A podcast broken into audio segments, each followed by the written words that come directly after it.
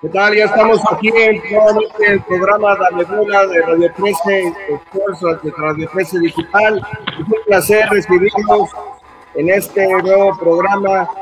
Hoy vamos a hablar de lo que ha sido el repechaje de la Liga MX, de lo que serán los cuartos de final y también vamos a comentar la pelea del Canelo Álvarez. Tenemos de invitado especial, dos invitados especiales muy, muy apreciables la mamá de nuestro compañero David Navarrete, eh, eh, la señora Margarita Padilla, tus órdenes.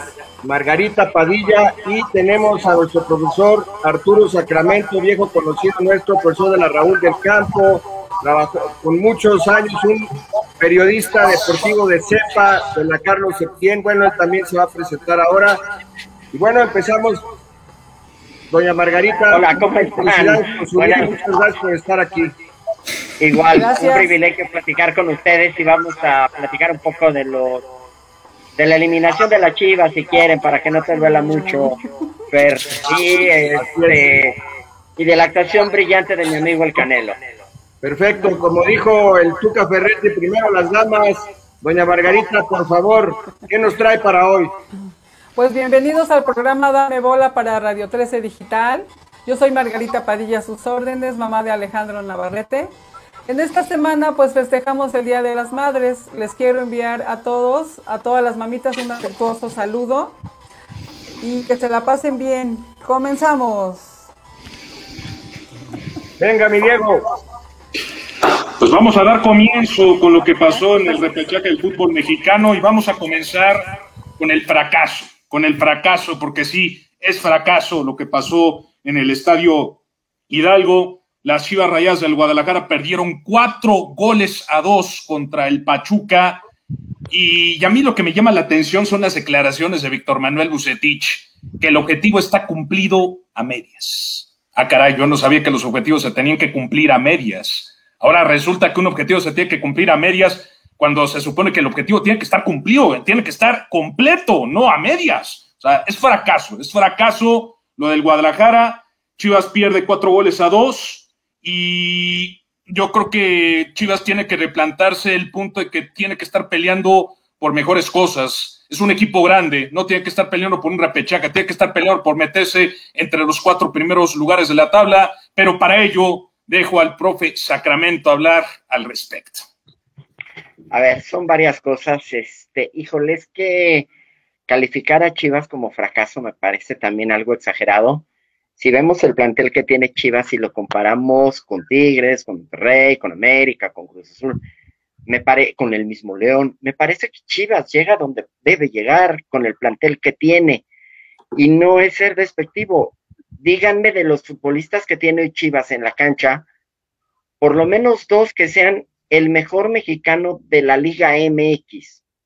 Y no vamos a encontrar a ninguno, a la mejor Vega, y nadie más, o ayúdenme, pero no encuentro muchos más. Y creo que llega donde tiene que llegar. Chivas tiene años y para colmo trae una bronca económica muy fuerte, va a tener que empezar a desprenderse de jugadores por falta de dinero y a ver cómo termina. Y todo hace parecer que se queda Buse por lo menos una temporada más. Eso va a ser, eso, eso es otra cosa importante. Eh, se está hablando de que el Nene Beltrán estaría yéndose al Necaxa para poder, eh, poder eh, ahora sí que pagar lo que debe el Guadalajara al equipo de los Rayos por el tema del Canelo Angulo, por el tema de otros, otros dos jugadores que adquirió Chivas en el mercado de transferencias pasado. igual se habla de que podrían llegar nuevos refuerzos, ya, está, ya hay un rumor del tema de Jimmy Gómez que podría venir de Cholos de Tijuana pero yo te pregunto, Fede, el, funcionamiento del Guadalajara en el Estadio Hidalgo, ¿qué te pareció? ¿Qué sucede con este Guadalajara? Mira, eh, es, complicado. El otro día le preguntaban lo mismo a Jesús Molina en Guadalajara, al capitán. Y dice, bueno, nosotros, hoy contestaba, nosotros hacemos las cosas bien, entrenamos eh, bastante fuerte, jugamos con intensidad, corremos y demás. Pero bueno, también ¿Qué pasó en la cancha? En la cancha hubo errores, errores que me parece que después eh, jugadores que vienen desde fuerzas básicas, tal parece que no les enseñaron a saltar, que no les enseñaron los fundamentos técnicos, y estoy hablando en particular del gesto del, del remate de cabeza. En este caso, el rechace, porque es un defensa central. Si observamos los dos goles de táctica fija, que por, que por cierto, aproximadamente un 30 o 40% de los goles que recibió el Guadalajara, que llevaba 21 en temporada regular, más, más 4, fueron 25 los que le clavaron. El 30% aproximadamente fueron en táctica fija. Y recordar que también por ahí hubo un par de autogoles. Pero es increíble que. Una calca, ¿eh? Los dos goles son una calca. El, segundo es una calca del, primero, ¿eh? Pero, pero a lo que voy los dos, los dos jugadores, los dos centrales, el Tiva Sepúlveda y Luis Olivas, dejan saltar al, jugador de a Burillo. Ese es un error. Si tú, digamos, aparte, Olivas es un jugador que mide un 84, es un jugador alto. Y ese, eh, la primera es que no puedes dejar saltar, tienes que incomodar al, al, al, centro, al centro delantero o al rematador, en este caso el defensa central, Murillo. Y número dos, no saltas tú. Los dos jugadores están como clavados, como soldaditos al césped, no saltaron. Es increíble que después de que eh, el tutalón de Aquiles, la primera mitad del campeonato fue la táctica fija, que una persona como Víctor Manuel Bucetis no pueda corregir esto o su cuerpo técnico. Entonces, son errores ahí este, que, que, no se pueden permitir en un partido de repechaje, en un partido de matar o morir. Después, antes, pues también este, se perdió el segundo gol, tuvo el segundo gol eh, Auriel Atuna, también hay que destacar el, pues el reflejo y, el, y el, la capacidad de Oscar Ustari, un jugador que jugó en los Juegos Olímpicos al lado de Leonel Messi, este argentino, este, entonces es un buen portero que tiene eh, Pachuca, y, y, después, antes del primer tiempo el partido, pues entró en un ir y venir, un partido muy alegre, muy interesante, de ida y vuelta, muy intenso, muy dinámico. A mí me gustó mucho el primer tiempo, y después te digo, en el segundo tiempo pasa esto, ¿no? Que el Guadalajara no anota el segundo gol y eh, después esos errores en la táctica fija y después tienes también la, porque hay que hablar también del acierto de un, de un jugador eh, joven centro delantero y me da mucho gusto por México, por un jugador como Roberto eh, de la Rosa, que se planta con una gran confianza, una gran determinación y, y una, una sanguinariedad que le hace falta al delantero mexicano y que solo por eso me dio gusto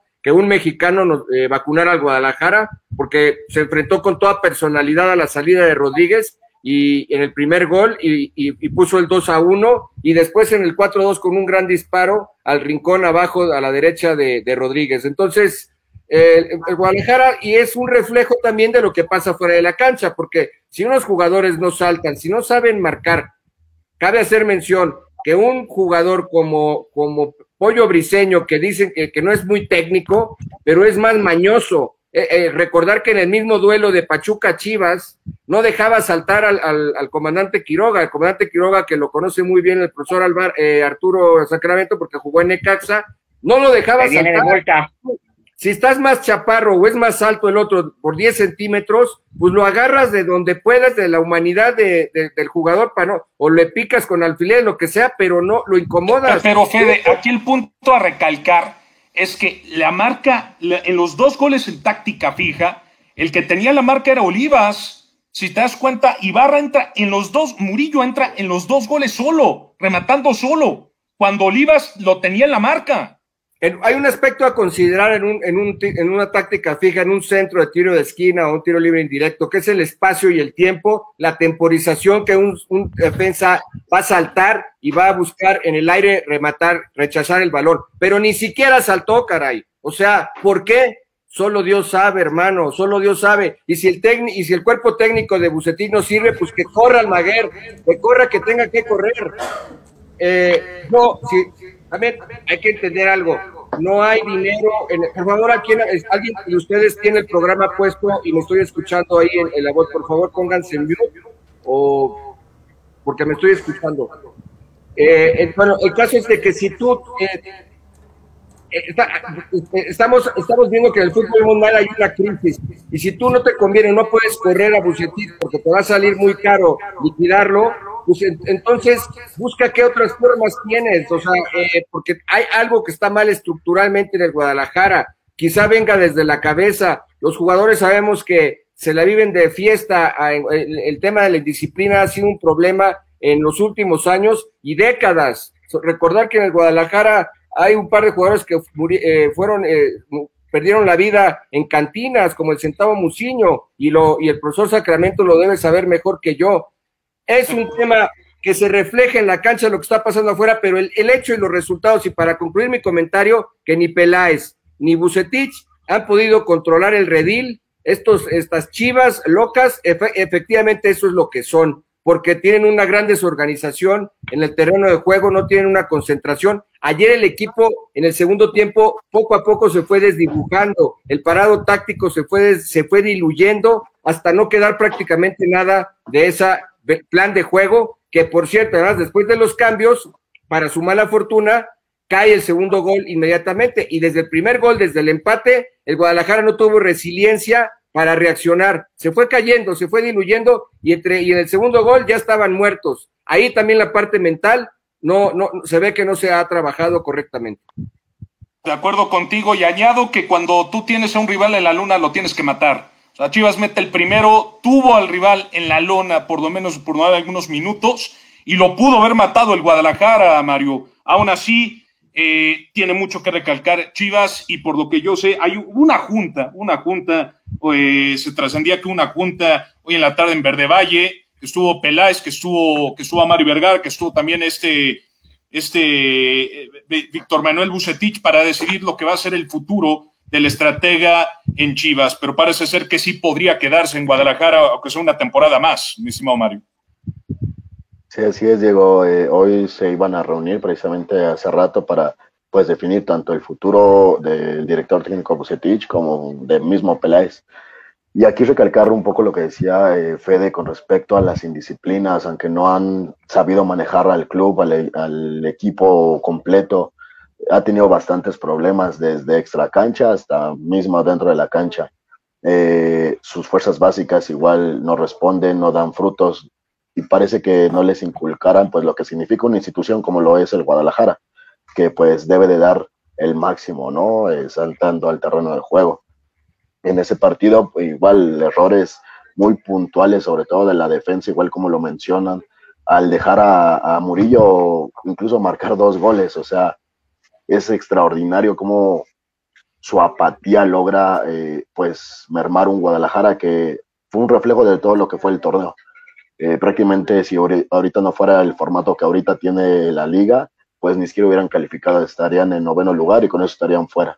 Igual las declaraciones al término del partido que dio Bucetich, eh, pues igual es algo extraordinario, como dice, él se sentía tranquilo, pero pues cómo puede estar tranquilo pues, en una institución que demanda pues el título como debe de ser, ¿no? En una institución pues tan grande como lo es el Guadalajara, Diego.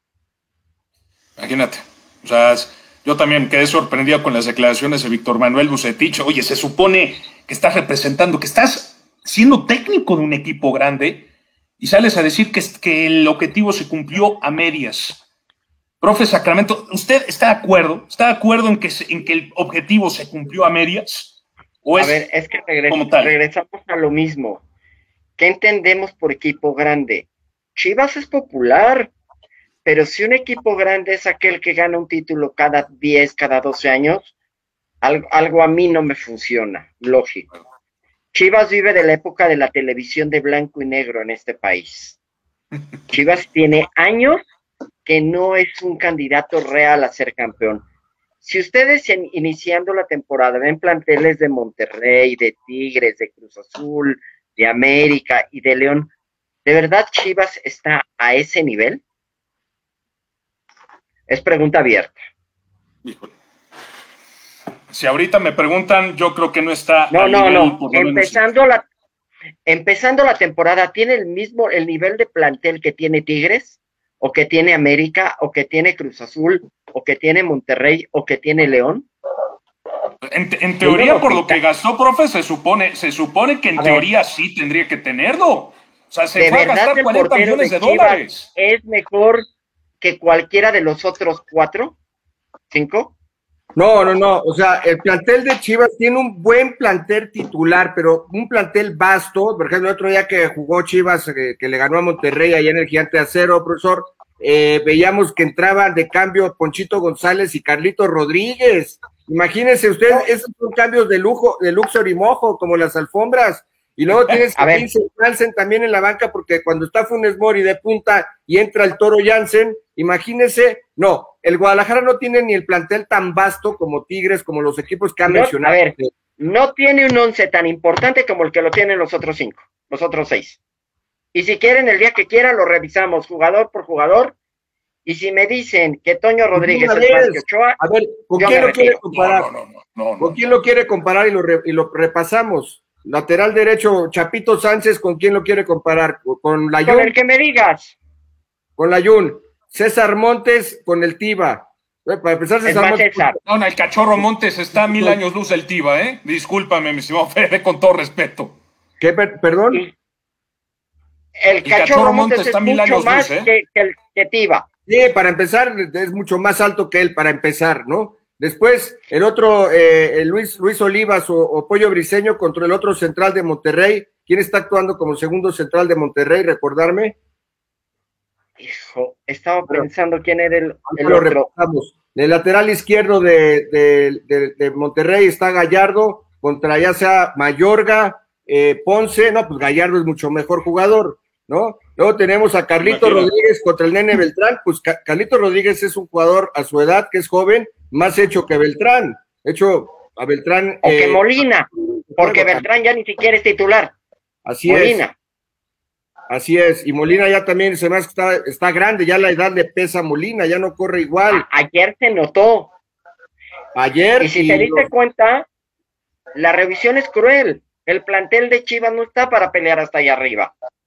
No tiene el dentro de calidad que Guadalajara y hoy el Guadalajara lo único bueno es la delantera. Y Macías tiene tiempo perdido. Macías está pensando que si se va a Europa, que si se va a Sudamérica, que si se va no sé dónde, que si ya está arreglado. Lo de Macías de ayer fue patético. Es que ahí está una problemática del Guadalajara. Muchos jugadores, ahorita jóvenes, piensan que llegar al Guadalajara es ya temer, es ya decir, sabes que ya logramos mucho. Señores, las playeras se sudan en el terreno de juego, mientras el futbolista piense que llegar al Guadalajara es portar nada más el uniforme y decir que el uniforme está bonito, está mal, está mal. Y es lo que pasó con Macías. Macías dijo, ya estoy en el Guadalajara, de aquí ya voy a dar el salto a Europa, y ¿saben qué? Yo ya tengo el uniforme, está bonito mi uniforme, y híjole, yo ya voy a temer porque soy delantero del Guadalajara. Señores, las playeras se sudan, se tienen que jugar 90 minutos. A ver, regresemos. Macías sale de Chivas, se va a León y da un temporador. Regresa a Chivas y se vuelve a perder. ¿Es Macías? ¿O es el entorno de Chivas? Que es, para mí, es lo que dices, que el tipo ya se creyó que por llegar a Chivas merece todo, que Guadalajara como ciudad tiene esta fama de divertida, por dejarlo así, bien decía ahorita Fede en relación a los muertos o a las fiestas que que regularmente se dan en la ciudad. Entonces, y el futbolista se vuela creyendo que llega a Guadalajara y en eso es seleccionado nacional y automáticamente va a ganar muchísimo dinero y está sin duda en el equipo más querido de este país. O sea, sería absurdo. Usted ha dicho algo muy importante y muy interesante. Los jugadores llegan ganando ya fortunas cuando no han ganado nada gana, ganado nada, eh, me, refiero a títulos, a cuestiones deportivas.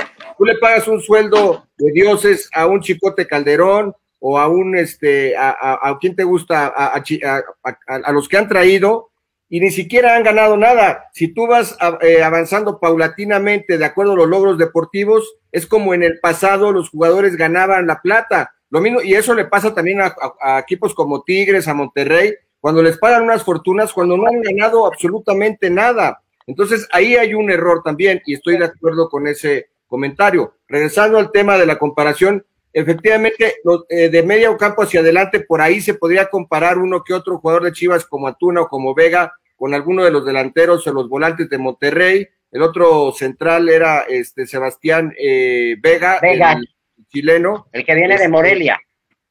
Ajá, pues es, es, mucho mejor jugador que, o más hecho que un Olivas o que un Tiva. Entonces, Sí hay, tienen mejor plantel los demás clubes, eh, sin embargo, el, Guadalajara no es para que también esté jugando como, como está jugando. Y también, por otro lado, analizar que también Bucetich, su último título de liga fue hace 11 años. No sé, eh, se aprecia a la distancia que a lo mejor ya el tema táctico no es el que se precisa para dirigir actualmente, porque yo no le veo también eh, muchas variantes al Guadalajara, salvo cuando estaba jugando con, el, con la formación 4-2-3-1, previo al partido de contra Cholos y Monterrey, y, y, cuando el Guadalajara ya no le quedaba otra más que ganar o ganar, cambió al 4-3-3 de dos contenciones que eran Torres y Molina, sacó a uno de ellos y se quedó solamente con un contención para tener más salida, más progresión en zona 2 y zona 3, que fue el Canelo Angulo, y acompañado ya sea del otro lado del Conejito Brizuela, y se quedó con un solo contención. Después de, de eso, ese cambio, yo no le vi más variantes al Guadalajara. Entonces, la pregunta es, ¿Bucetich está, eh, digamos, rezagado en la cuestión táctica en el fútbol actual? A lo mejor, no, no, no está fuera de lógica, la verdad es que Ahora, suena lógico.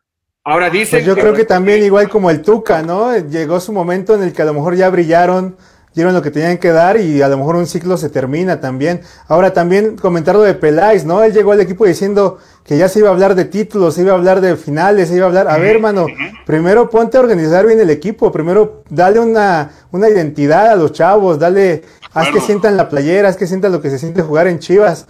Eh, también él yo creo que llegó un poco alzado y esto pues para nada le conviene al equipo. Y bueno, ahora aquí los resultados, ¿no? Bueno, estimado... tienes que como líder tienes que, ser, tienes que, ser, tienes que estar en lo grande. Pero no más para, para, terminar, nada más déjame terminar la idea de Bucetit. Bucetit en lo táctico yo le pondría un tache. En el vestidor dicen que es esos eh, eh, técnicos que hacen grupo, como ese ha sido el mismo perfil, como Cardoso, como Boy, como el otro que estuvo como Tena, que tienen, hacen muy buen vestidor. Pero después, en la parte de disciplina, no has logrado consolidar al redil. El único que lo pudo hacer y porque se hizo amigo de ellos. Entonces no hiciste un buen vestidor, ¿eh? Pues no. Si no pudiste poner el, no pudiste el tema de la disciplina, no hiciste buen vestidor, mi estimado. No. El único que pudo fue Almeida, y Almeida les era permisivo, ¿eh? les dejaba hacer cosas, digamos, hablando de fiestas y demás, pero le rendían en la cancha.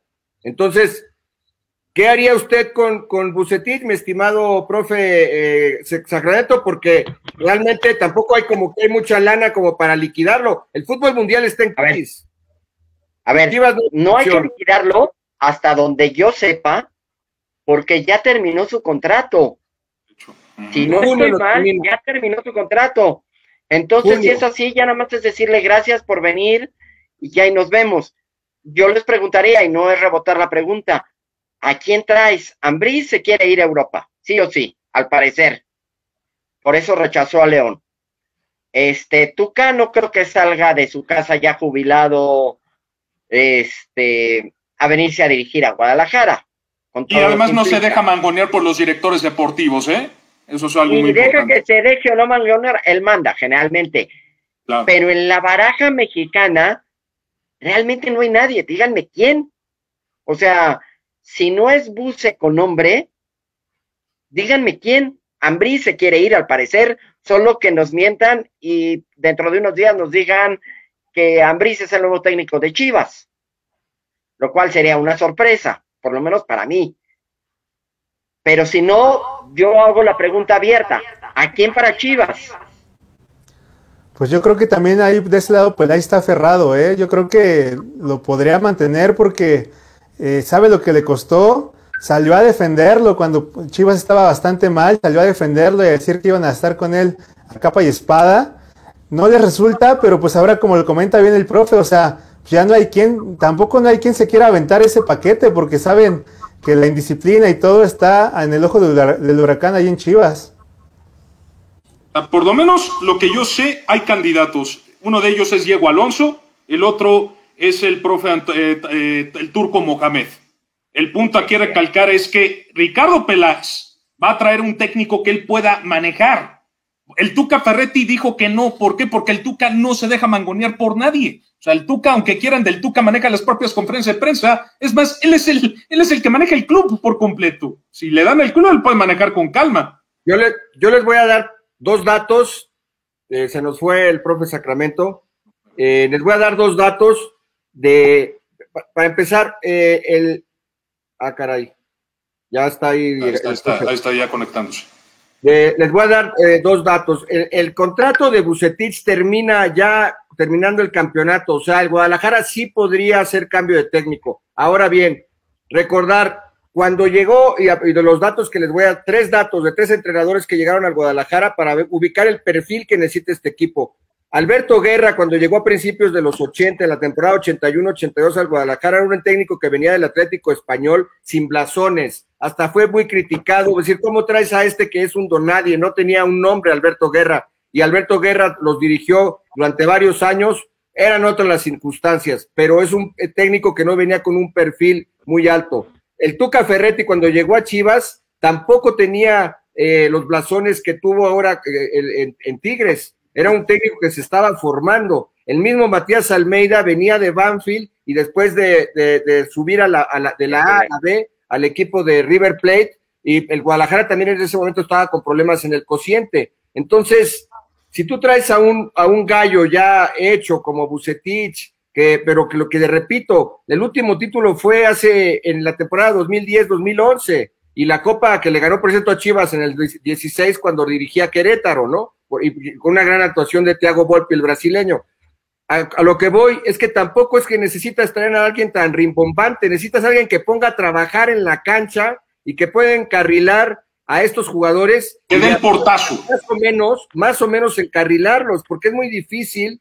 A los 22 años un jugador se siente Superman y casi casi se va, viene del antro y llega a jugar. Así es el ser humano se sienten y creen que el cuerpo no les va a cobrar factura. Necesitas a alguien que sea de esa tamaño de inteligencia como lo logró Matías Almeida. Matías Almeida es, complicado que regrese a Chivas ahorita por cuestiones económicas, por decisión de contrato, no es, no es viable. Pero yo, si ustedes me preguntaran a mí, yo la decisión, aunque a mí me caiga muy bien el señor Bucetich y yo lo admire porque lo admiro, pero él ya no está hecho para la horma del zapato del Guadalajara y con eso ya concluyo mi comentario de Chivas, ya no quiero hablar de ese equipo mediocre. Ahora, ahora mira la foto de Antuna, Fede, la foto de Antuna que le toman al final del partido, eh, festejando el segundo gol, ¿no? Como alzándose, como haciéndose el muy macho. Yo creo que todo eso al final fue la, el reflejo de Chivas, ¿eh? Que nunca se dieron cuenta de qué es lo que les estaba pasando y ellos seguían creyendo que eran las super Chivas super galácticas, ¿no? Y al final de cuentas, pues alguien tiene que, como comentas, ponerle los pies en la tierra y decir, a ver, no hemos ganado nada, no hemos ganado nada y tenemos que hacer algo ya, ¿no? Claro, claro, o sea, el, el técnico que llega tiene que poner un portazo, ¿eh? que llegó a poner un portazo y poner disciplina. Con el primer portazo, estoy seguro que los demás jugadores se van a aplacar. Vámonos rápido, vámonos rápido porque el León empata dos contra el Toluca y en penales, el equipo de Hernán Cristante termina eliminando al cuadro de Nacho Ambriz, sorprendiendo al cuadro de Nacho Ambriz. ¿A quién traigo yo? Un perfil similar de Almeida, si se hablara un extranjero sería Hernán Crespo, que de hecho hay rumores, digo, en el bajo mundo del periodismo, de que podría ser Hernán Crespo que viene de dirigir a un Banfield. No, pero yo, pero yo creo que Hernán Crespo no se va a arriesgar de venir de Brasil, de dirigir un equipo brasileño a llegar a dirigir a las Chivas Bahías del Guadalajara, mi estimado, ¿eh? Pues si dirigió a Banfield, te digo, no lo sé, Diego, pero el profesor Sacramento me dice, eh, trae una solución a la mesa, bueno, pues ahí está Hernán Crespo. Y un mexicano que se me venga a la mente, un mexicano que se me venga a la mente, la verdad, ahorita, pues mis compañeros del ENDIT que están por graduarse, quizá alguien tenga los tamaños, pero realmente no se me ocurre, como ya usted, dijeron. dilo, dilo, usted, usted. Es más, yo te pongo a ti de una vez. No, espérame, todo, es una curva. Precisamente hay, tienes que entender y ubicarte en la vida que todo es una curva de aprendizaje. Por eso es lo que voy. Los jugadores no pueden llegar ni a las Chivas, ni a Monterrey, ni a ningún equipo bien pagado, este, y, ya echar las campanas al vuelo. Tienes que pagarles ración, de acuerdo a los logros. Y si no han ganado nada, no les pagues esto. Ok, sí, pero estamos con la fiera, mi estimado, mi estimado Fede. Partido donde el equipo de Hernán Cristante supo, supo cómo plantearle, darle batalla al equipo de León. Y yo sigo manteniendo lo mismo que he dicho en muchas ocasiones. ¿Cómo sufre? ¿Cómo sufre la fiera cuando no tiene un hombre tan importante como lo es el Chapo Montes, mi estimado, mi estimado David? Nos escucha, mi David. Así es, la verdad es que sufre bastante el cuadro de Nacho Ambriz cuando le hace falta ahí esa contención, pero pues yo también quiero resaltar el trabajo, y aquí sí lo de Hernán Cristante, ¿no? Que supo poner los cambios a la hora adecuada, eh, a la hora de los, de los penales también supo cómo motivar a su gente, supo cómo eh, echarlos para adelante. Y bueno, al final el Toluca, eh, yo creo que era el que menos eh, apuesta tenía en este partido, ¿no? Todas las apuestas estaban en su contra, porque todos veían a León, pues un serio candidato otra vez al título, pues era nada más y nada menos que el campeón. Y pues ahora el Toluca, pues a base de garra, más que nada yo lo vi, pues que tiene con qué, tiene con qué llevarse el torneo. Sí, sí, pero digo, al final de cuentas, el, siguiente rival va a ser el Cruz Azul. Eh, yo destaco lo que hizo Hernán Cristante, yo me quedo, yo de verdad me quedo con la actuación por parte del Toluca y de verdad yo creo que me quedo también con la forma en la que definen los penales. Los penales no son un volado, los penales se tienen que definir con, con mentalidad fría y aparte con buena técnica de golpeo, mi estimado Fred. Tú lo sabes perfectamente bien eso. Sí, mira, destacar la dirección, yo destaco la dirección técnica de Cristante, a mí me tocó cubrir al Toluca eh, hace cuatro años cuando empecé eh, en este camino del reportaje eh, del, como reportero y bueno, yo veía en, las, en la fecha, en las temporadas regular, como el Toluca, inclusive el Cristante lo decía en conferencias de prensa, somos el equipo que casi de los que más puntos logró en, en el año, en el año, digamos, en los dos torneos juntos pero llegaba la liguilla o el repechaje, la liguilla en ese entonces, y el, y el Toluca era tibio. De hecho, estuvo a, estuvo a merced de eliminar a Chivas en semifinales cuando Chivas queda campeón, porque era un equipo tibio. Y yo creo que el aprendizaje de Cristante es que tienes que matar, porque precisamente son partidos, son partidos llaves de matar o morir. Y, y Toluca yo lo vi así. Siento que trae ese revulsivo Cristante, esa deuda con él mismo, porque no es con nadie más y, bueno, sí fue, para mí sí fue sorprendente que eliminaran a León, yo no lo esperaba, pero el León no, no, no, no tomó en cuenta, si juegas con cinco delanteros y con un solo contención, pero tienes a Zambuesa, que Zambuesa tiene una, aunque esté ruco, tiene una calidad impresionante, y tienes al, al, goleador más sanguinario de todo el torneo, el que más goles metió con once, a Pedro Alexis Canelo, no lo puedes dejar así y no puedes irte al, ataque con cinco delanteros y un solo contención, y ahí se los vacunaron. Entonces, merecido eh, eh, que haya avanzado la llave el equipo de los Diablos Rojos. Alexis Canelo es un futbolista que él entra mucho por izquierda, de hecho igual puede a perfil cambiado.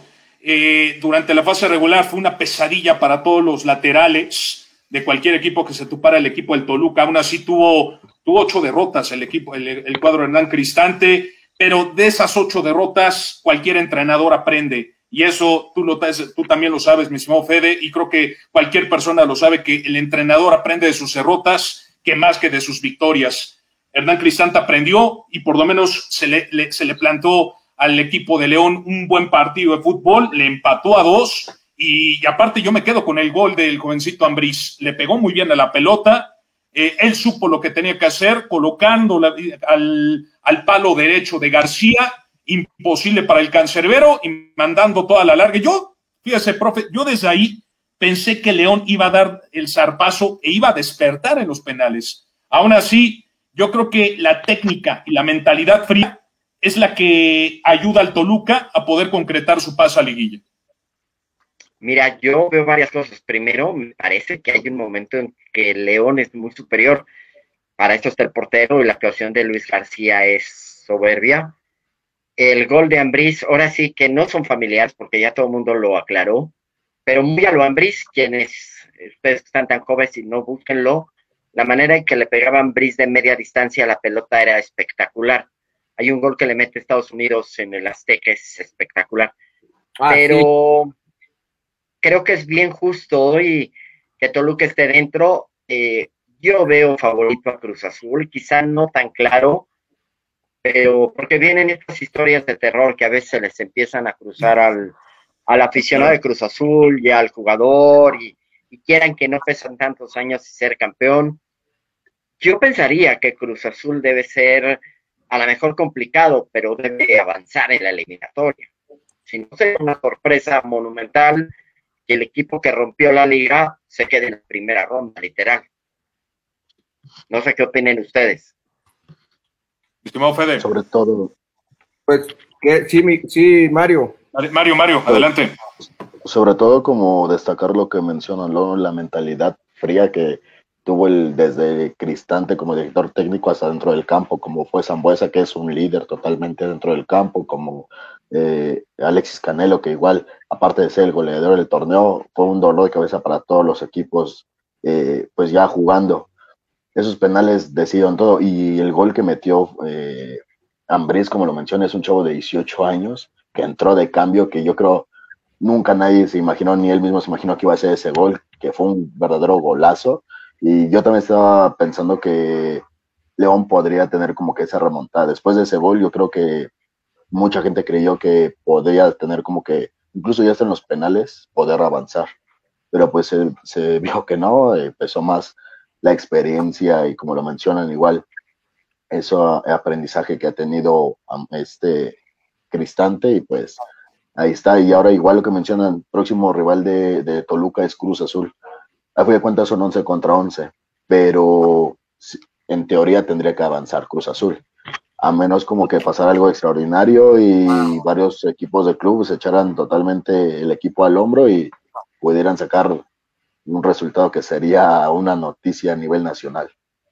Yo, yo estoy de acuerdo con Mario, son 11 contra 11. En una liguilla todo puede pasar y históricamente lo sabemos ahora todo el mundo se candidatea para ser el caballo negro, o si no la prensa, ayer le decían a Petzolano que si Pachuca es el, caballo negro, o si Puebla, o si Atlas, o si ahora Toluca. No, bueno, vamos a dejarlo de que cualquiera le puede ganar a cualquiera. Ya en, en Liquilla todo puede pasar. En, el torneo pasado veíamos cómo el Guadalajara este, le apabulló al América con un, marcador 3-0 global, eh, con los goles de Calderón. Eh, entonces, también yo estoy de acuerdo para finalizar que Cruz Azul en teoría debe ganar, pero Toluca, ojo, no lo puedes dar por muerto y cualquier cosa puede pasar, ¿eh? Y bueno, y más tratándose de Cruz Azul, digo, no quiero ser... Exactamente, Fede, es que es el Cruz Azul, O sea, no importa que ha sido líder del torneo, no quiero puede echar todo por la borda en un partido. No quiero ser pesimista ni irónico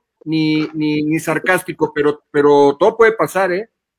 Cruz Azul es Cruz Azul, dicen por ahí. Así es. Sí, David, perdón, David. Mucha gente ha sido muy injusta con, con él, incluso con el equipo las palabras de Hernán Cristante. Eh, ahí estuviste, Diego Fared, estuviste preguntándole al, al entrenador. ¿Qué le preguntaste, Diego? Le, hice el cuestionamiento sobre el jovencito Castañeda, qué tan importante puede ser este jugador de cara a liguilla y lo que él puede aportarle este cuadro a Toluca.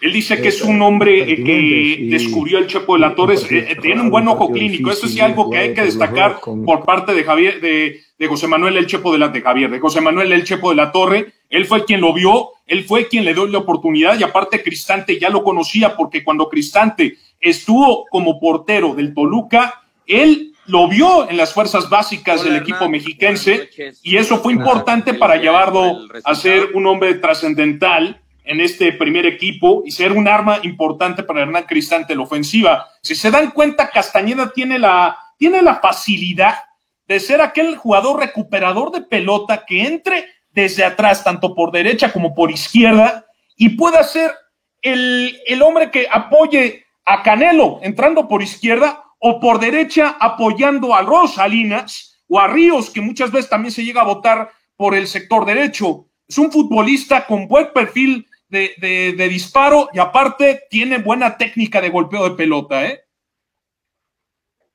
Em, muy bien. La calidad del rival eh, infunde respeto. Eh, vos no podés evitar que te generen alguna situación. El tema es cómo atenderle, cómo poder corregir ese, eh, ese momento. ¿no? ellos fueron la mejor ofensiva, pero también fueron la mejor defensiva. Es un equipo que se defiende muy bien, muy en bloque. y tienen, tienen un buen juego rápido entendemos bien el, juego del rival. Nosotros también fuimos la mejor, junto con ellos, ofensiva. Entonces, eh, lo único que tenemos que ajustar son, son esos detalles, ¿no? Que nos cuestan goles, que, bueno, eh, no digo que sea algo natural, pero como se han dado las cosas eh, desde que empezamos acá, sí, se nos ha dificultado mantener esa hegemonía, ese orden, esa estructura que... que, más, Diego, time is money, man. de acuerdo, de acuerdo, nada más eh, quisiera recalcar el 5-0 de, de, Santos Laguna sobre el Querétaro. De verdad, eh, yo creo que es la clara muestra de que cuando tienes un proyecto a medias o, o hace los proyectos a medias, como lo que hizo el equipo del Querétaro, en que ese equipo del Atlante se convirtiera en gallos blancos de que Greg Taylor armara las cosas al ahí se va de la noche a la mañana, pues te comienza a dar este tipo de resultados el cuadro de Santos Laguna lo sigo manteniendo. Es importante lo que puede ser un cuadro, un equipo de cualquier liga, tanto el fútbol mexicano como del fútbol internacional, de poder sacar los resultados en casa, imponer su casa, y así lo hace Santos Laguna. Creo que es la oportunidad de Guillermo Almada de poder consagrar un proyecto que comenzó en 2019, mi estimado Mario. Sí, así es, aunque como bien lo mencionas, eh, pues lo que se empieza mal prácticamente va a terminar mal, algo que no está bien sustentable, algo que no está bien armado, pues claramente se ve en el resultado. Creo que todos creíamos que pues Santos iba a ser el favorito, que Santos iba a pasar, pero pues no con una goleada como lo fue en este partido, ¿no? Donde pues se vio un Querétaro muy, muy mermado, eh, pues sin idea, eh, igual mucha falta defensiva. Y bueno, ahí están los cinco goles que le metió el Club Santos al Querétaro y pues avanzó ya a la siguiente ronda, Diego. Como lo digo, el proyecto que puede llegar a redondearse, profe, pues un resultado importante para Santos y yo creo que uno de los mejores partidos por parte del equipo de Guillermo Almada, por lo menos en este campeonato, ¿eh? A ver, yo difiero de varias cosas. Para empezar, ya se comieron a Querétaro y el proyecto que no funcionó nos metieron a reclasificación. O sea, con virtudes y defectos, Querétaro llegó a reclasificación. Yo también difiero de lo que decía hace rato Fede, de que cualquiera le gana a cualquiera. No, yo creo que en la vida hay niveles. Y yo hoy lo digo abiertamente, creo que no hay equipo en México que hoy le gane a América. Me parece el mejor equipo de la Liga Mexicana y por mucho. Este, entonces, creo que Querétaro lo que le alcanza es para eso, no para más. Y se a meter a una de las canchas más difíciles del fútbol mexicano, como decirse a meter a Torreón, pero hoy crucificar al Piti Altamirano y decir que, qué fracaso, híjole, se metió entre 13 cuando quizá la idea primaria de este equipo es sumar los suficientes puntos para no que tener que pagar en la porcentual. Creo que eso tendría que pensar uno al momento que inician los torneos, ¿para qué están hechos los equipos? Porque no todos están hechos para lo mismo. Si queremos todos tenerlos en el mismo, en el mismo rubor, en el mismo nivel, no es cierto. La verdad es que no es real. No está creado igual Tigres que América, que Querétaro o que Necaxa la temporada pasada. ¿O sí? Pues es que, profe, estamos en la Liga MX. También esta liga es demasiado volátil. El Atlas empezó en último, o sea, Imagínense 10 partidos sin poder ganar del Atlas y de repente se mete ya a los cuartos de final. Tampoco no podemos hablar como que hay un equipo favorito aquí en la, en la liga, ¿eh? También hay que mencionar lo que es, bastante volátil y bastante gitana. Sí, tuvo cuatro victorias al final. Al final sabemos que cuatro victorias pues te dan un pase a, reclasificación. a ver, Atlas después de ganar en, el escritorio ante el América, empezó a sumar, a sumar, a sumar. Y Atlas se convirtió en uno de los equipos más regulares al final del torneo, contra Tigres que venía a la baja. La lógica decía que iba a ganar Atlas, porque es el que mejor estaba jugando. Y, simple, las cosas de apuesta rara vez se equivocan. Era muy favorito Atlas. Pero igual yo creo que al principio del torneo el Atlas estaba presupuestado para no pagar esa, esa multa, ¿no? De quedar en, la, en, el, último lugar. Era lo que presupuestaba Diego Coca y los demás. Sin embargo, mira, dio la sorpresa y porque así es la liga. La liga, no podemos decir que hoy el América es el mejor equipo de la liga. o sea, pero, a ver, a ver, mi David, yo creo que aquí también lo más importante hay que darle mérito a lo que ha hecho el Piti Altamirano con este Querétaro, ¿eh? O sea, el Piti Altamirano, siendo un técnico que apenas está dando sus frutos en primera división y siendo su primer equipo de primera división, logró meter al Querétaro en, en buenas posiciones. Entonces, yo creo que yo le doy el crédito al Piti Altamirano. Lo que sí no doy crédito es lo que hizo la directiva de armar un proyecto al y se va. Pero al final de cuentas el técnico respondió. El técnico respondió con el plantel que le dieron. Y que es un plantel que esta segunda temporada lo reforzaron. O sea, no es el, mismo del primer plantel, le metieron dinero. Y si esta vez lo vuelven a trabajar mejor, Querétaro debe subir un poquito en la tabla. Sí, pues sí. E, eso sí estamos de acuerdo, ¿no? Mientras haya continuidad a los técnicos y haya continuidad en los proyectos, pues obviamente debe haber una, una mejora continua, ¿no? Pero pues allá sabemos que también eh, eh, un mal resultado, cinco partidos malos y los técnicos pues ya están con la soga al cuello. Proyecto a largo plazo, lo que trae Querétaro. Proyecto a largo plazo y es un proyecto que por lo menos el siguiente, el siguiente torneo se va, va a comenzar a verse, va a comenzar a verse. Eh, Atlas, Atlas le gana un gol a cero a los Tigres, tanto de Furcha al minuto 78 y el equipo de los Tigres, y yo lo voy a decir con todo respeto a la directiva de los Tigres, es una falta de respeto lo que le hicieron al Tuca Ferretti, el darle las gracias con un video en las redes sociales. Discúlpenme, eso es algo bajísimo. O sea, hay formas de despedir a la gente. Y una de ellas es con un partido, un partido de honor en el estadio, con los campeonatos en el centro del campo, con la gente apoyando al Tuca Ferretti, y no de la manera en la que, en la que hizo el señor Mauricio Culebro, el, el, el, ponerle un video en redes sociales. De verdad, eso, eso no está bien. Estás mandando a un técnico por la puerta de atrás cuando es el técnico que te puso en el mapa, mi estimado Fede. Mira, este, sí, estoy de acuerdo contigo. Tuca se merece un, una despedida con bombo y platillo en el volcán. Espero que se lo puedan brindar un, un partido, digamos, amistoso, algo significativo, como cuando ocurrió con Cuauhtémoc Blanco ya siendo eh, gobernador, hicieron un partido en el Azteca. Sin duda algunas, esto, y sí lo va a hacer Tigres, ¿eh? eh y, si no es Culebro, Culebro no es Tigres. Culebro no es Tigres. Tigres es Sinergia Deportiva, Tigres es Cemex, Tigres es de Monterrey, de los Regios. Aquí en el Tigres se está metiendo veniendo a meter la gente de Televisa. ¿Por qué? Pues porque Culebro es amigo de John de Luisa y hay que decirlo como es. No tengo nada en contra de Culebro, ni John de Luisa, ni de nadie en la federación. Simplemente que Tigres Culebro no es Tigres. Tigres es de la gente de Regia, de la gente de Monterrey. Y sí, sí, Fede, pero el punto quiero que es que si tienes a un técnico. Alguien regio, alguien regio. Tienes un técnico que te puso en el mapa. Sí, deja, se lo van a hacer. Mantelo, mantelo por lo menos un campeonato, Fede.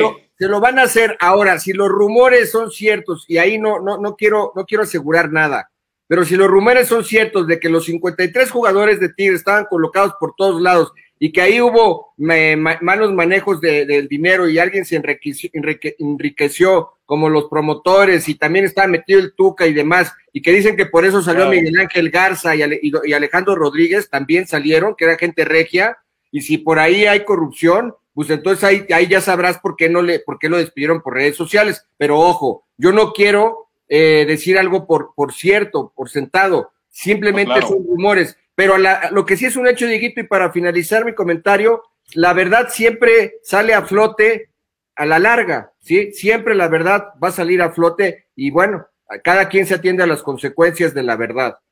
Entonces, profe, le pregunto, ¿fue justo la manera en la que salió Ricardo Altuca Ferretti de Tigres? No, desde el punto de vista romántico, no, no. Y, me, y, Tigre, y, y Tuca se merece una despedida a carta cabal. Profe. Yo, mira, yo estoy de acuerdo con Fede, creo que los hay ciclos y el ciclo del Tuca quizá ya había llegado a su fin, pero yo también lo que dice Fede estoy de acuerdo, yo le hago un, no voy a decir un festejo, pero sí un reconocimiento a lo mucho que le dio a Tigres, a lo mucho que le dio a afición regia, este, de ser un equipo de descenso, lo metió a los primeros planos, es cierto, con una importante inversión de CEMEX, de sinergia deportiva, porque lo que invierte Tigres en el fútbol mexicano es una locura, pero, pero sí, yo sí le haría un reconocimiento, si no un partido el primer partido de Tigres la temporada, este, una placa y aplausos, no sé, algo. Creo que se lo merece.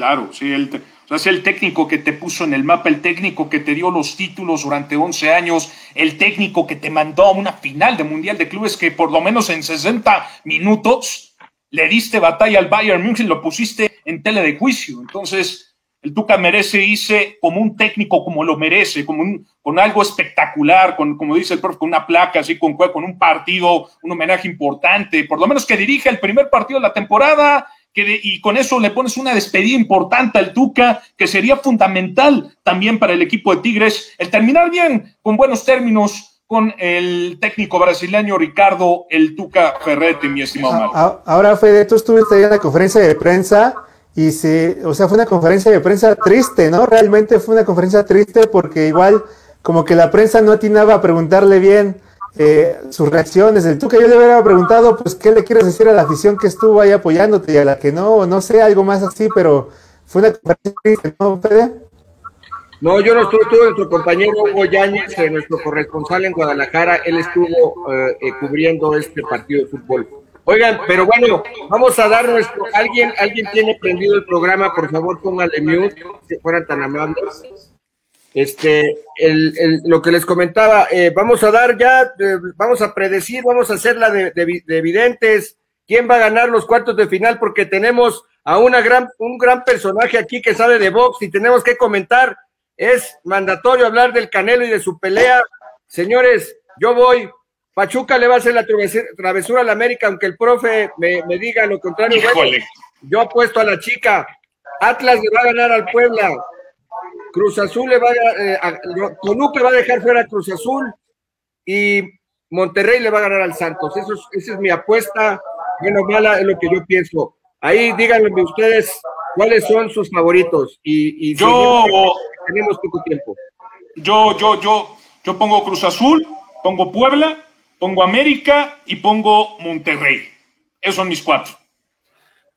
Puebla, Cruz Azul, Puebla, Cruz Azul, América y Monterrey. Ok, el profe. Cruz Azul, América, dijo Monterrey, y no estoy tan convencido si Atlas le pudiera hacer la gracia a Puebla, pero la lógica me dice Puebla. Ok, eh, David. Yo me voy con el Toluca, con Toluca, Atlas, América y Monterrey, me parece que serán los, los semifinalistas. Pues sí, nada más el, del Pachuca es la única que no coincidimos tú y yo. Y luego Mario. Yo, yo voy con Toluca, voy con mis poderosísimas Águilas del América, voy Atlas y Monterrey. Perfecto, aquí ya quedó grabado. El próximo lunes vamos a ver qué rollo. A ver, ¿quién abre, quién abre la, plática del Canelo? Canelo Álvarez. time. Prime time. Profe, ¿cómo vio la pelea del Canelo contra, contra el británico Saunders? Venía de ganar 30 peleas eh, invictas este, este boxeador, tres títulos también en diferentes divisiones. Ahora pelearon por la Organización Mundial de Boxeo, el, el título de la Organización Mundial de Boxeo en el peso, en la categoría supermediano, ¿correcto? ¿Cómo vio la pelea? ¿Qué le pareció? Sí, me lo vendiste como de a de veras, ¿eh? Híjole, casi si soy promotor te lo compro. No es tan bueno como dices, no es un mal boxeador, pero hay una ley no escrita en la esquina del Canelo. Canelo es su propio promotor y es su propia empresa. Canelo no puede perder porque al ser su propia empresa, pues su empresa desaparece o pierde. Canelo no va a pelear con nadie que pueda poner en riesgo una victoria. Como pasó alguna vez con De La Hoya, como pasó con Floyd Mayweather. Son boxeadores que le apuestan más al negocio que a la calidad. Saúl tiene un encanto importante. La verdad es que la manera en que la gente Saúl es impresionante. Metió 70 mil mexicanos con México americanos el otro día. Eh, pero a mí hay cosas, ahorita algo boxístico que no me gustan. El show de entrada me parece patético, me parece que le quita seriedad al boxeo, me parece que este caminar, como decía David en un Twitter otro día, Faitelson, me parece que es parte esencial del boxeo, o por lo menos para los que lo hemos visto, para los románticos o para los viejos del boxeo. Pónganle que ustedes quieran. Eh, cuando Canelo en el octavo round empieza a levantar la mano y a pedir aplausos, hijo, me sentí siempre en domingo. Un domingo cualquiera, quienes pregúntenles a sus papás o a sus abuelos, que era siempre el domingo la televisión mexicana. Entonces, a mí esa parte del Canelo me sigue sin gustar. Es un tipo brutalmente profesional, es un tipo que se prepara como nadie.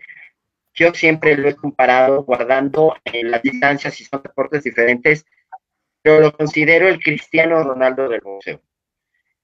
Canelo pudiera pelear mañana, ¿a qué me refiero? Que siempre está físicamente entero, nunca lo ves gordito, nunca lo ves pasado de peso, uno, dos, tres kilos que los baja fácilmente. Es un tipo muy profesional. Algo que me encantó es que habla inglés, ya habla inglés, decidió y entendió lo importante que es hablar inglés para el público que él se maneja. Entonces, en esa parte Canelo tiene 10. En lo físico, los rivales seguirán siendo así. Creo que el único que le podría hacer sombra hoy es Dimitrios Andrade, con el cual nunca va a pelear.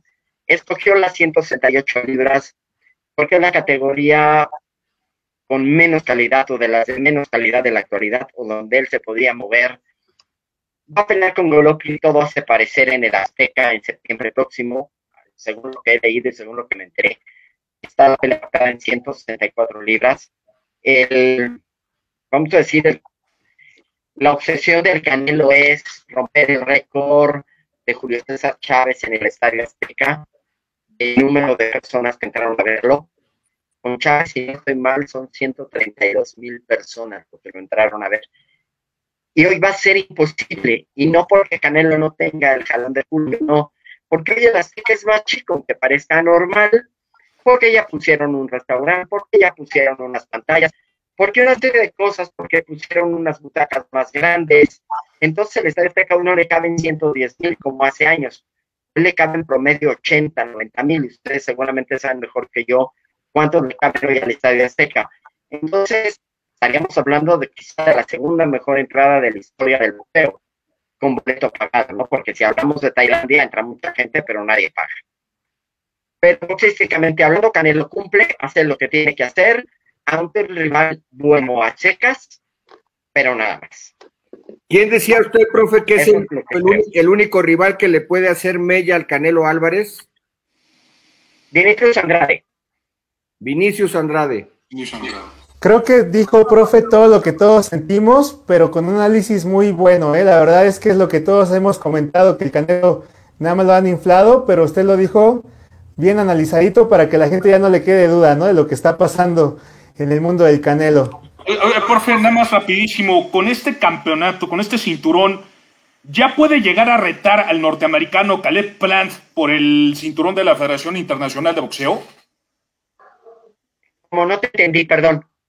Con el, o sea, ya el haber ganado este combate y al haber obtenido el cinturón de la Organización, Mundial de Boxeo, la WBO, ¿puede llegar a retar ya al norteamericano Caleb Caleb Plant, que tiene el cinturón de la Federación Internacional de Boxeo? Mira, no necesitaba haberlo ganado para poder retar. La verdad es que además Canelo es una fábrica de hacer dinero. Todo el mundo quiere empezar con Saúl porque amarra su vejez, literalmente hablando, boxísticamente hablando. Es alguien que les ayuda con la jubilación, si lo quieres ver así. Sí, claro, y Canelo va a ser campeón de las cuatro que los cuatro cinturones más importantes en el peso supermediano. Va a tener el de la organización, el de la asociación, el de la federación y el del consejo. Pero Ricardo López no es el mejor boxeador mexicano de la historia. Y ni siquiera es el dos. O sea, Canelo se va a retirar rompiendo récords y ganando títulos en. Miren, el travieso tiene cinco títulos en diferentes categorías. Perdón, está en el top 10 del boxeo mexicano. El boxeo mexicano, yo siempre lo he dicho y Fede que me conoce mejor, he dicho que es el único deporte que tenemos excelencia. Y aquí va mi argumento. Díganme cuántos futbolistas de primer nivel este país ha dado en los últimos 30 años. Yo hablo de dos. ¿Quieren meter al Chicharo? Tres. Hablamos de Márquez, hablamos de Hugo, hablamos si quieren del Chicharo. ¿Cuántos boxeadores mexicanos de nivel hay en esos 30 años? 20, 15, 30. Somos buenos para el salimos buenos para el trompón. Se nos da. Es parte de nuestra herencia. Hay un boxeador mexicano entre los tres mejores clasificados de libra por libra. Algo es nuestro ADN nos sirve para somos buenos por golpe. Todo eso es, parte de nuestro ADN. Somos buenos para madrazo, mi querido profe, pues muy bien. Vamos a seguir hablando de box y de fútbol. Esperamos tener, eh, tenerlo nuevamente en el programa. Hoy tenemos que eh, despedir eh, y agradecerle, eh, felicitar nuevamente a doña Margarita Padilla, la mamá de David, felicitar también el 15 de mayo, el sábado es el Día del Maestro y bueno, también tuvimos hoy dos, dos invitados muy especiales, una, una madre y un, y un profe, un profesor, un maestro, una labor tan, tan noble como la que usted ha hecho.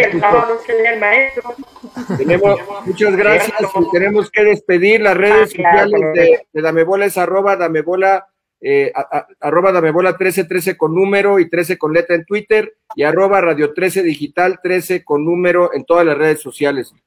Diego, muchas gracias.